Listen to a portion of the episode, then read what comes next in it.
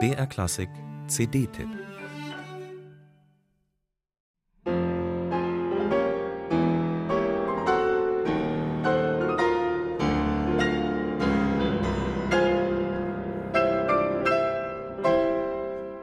Nein, seine Musik ist nicht immer geschmeidig.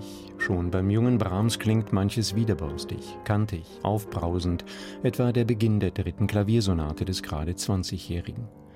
Im nächsten Moment und im selben Werk konnte er in Welten von unsagbarer Poesie und Schönheit entführen, Welten, die schon seinen Entdecker und Mentor Robert Schumann verzauberten. Am Klavier sitzend fing er an, wunderbare Regionen zu enthüllen, notierte der in seinem Tagebuch. Wir wurden in immer zauberischere Kreise hineingezogen. Dazu kam ein ganz geniales Spiel, das aus dem Klavier ein Orchester von wehklagenden und laut jubelnden Stimmen machte. Es waren Klavierstücke teilweise dämonischer Natur von der anmutigsten Form.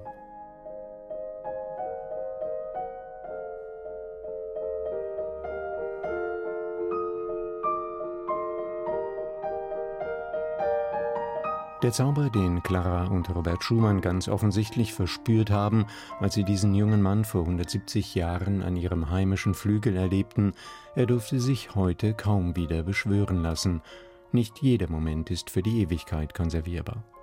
Das ist gut so in einer Zeit, die nahezu alles abrufbar vorhält. Aber die Noten von Brahms sind da, ihnen lässt sich Leben einhauchen mit solcher Noblesse und Musikalität, mit solchem Tiefgang und Ernst, dass vielleicht sogar ein wenig von jenem Gefühl, das die Schumanns empfunden haben mögen, in unserer Gegenwart mitschwingt. Das ist dann große Interpretationskunst, eine Kunst, die nicht viele beherrschen. Der amerikanische, aber seit Jahrzehnten in Deutschland lebende Pianist Peter Orth beherrscht sie.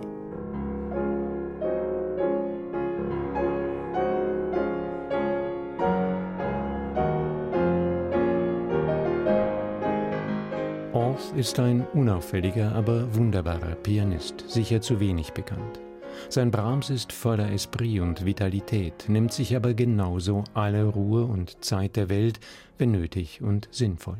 Eine unglaubliche Klarheit und Strukturiertheit durchzieht seine neue Einspielung der frühen F-Moll-Sonate.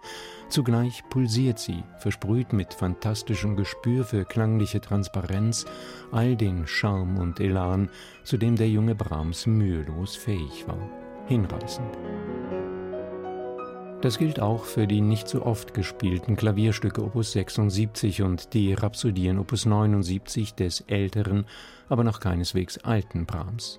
Sie besitzen noch nicht die melancholische Wehmut der unfassbar schönen späten Klavierstücke, die einfach Musik für die einsame Insel sind.